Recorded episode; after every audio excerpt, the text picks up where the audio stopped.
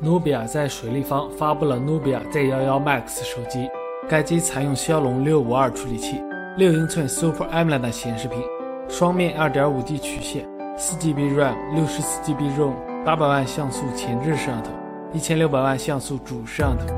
四千毫安时电池，支持努比亚快充3.0，有灰色、黑色、金色三种配色可选，售价定为一千九百九十九元，六月十六日正式发售。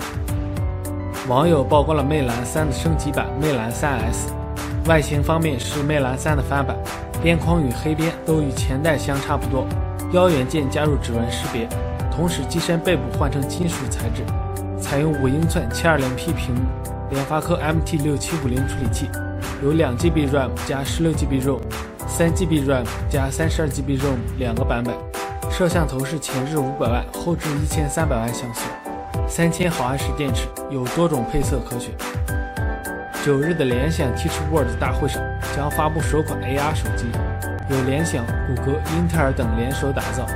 Evelex 的爆料称，联想 Project Tango 手机将采用6.4英寸 2K 分辨率显示屏。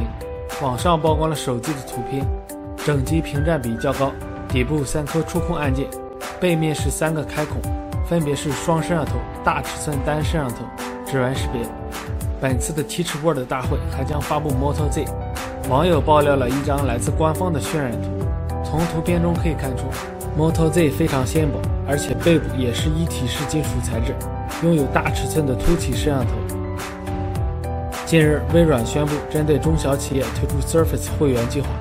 允许企业按照月费的支付方式采购 Surface 产品。Surface 产品的售价从三十二点九九美元到七十九点九九美元不等。这些公司能够根据发展需求来选购 Surface 产品和功能。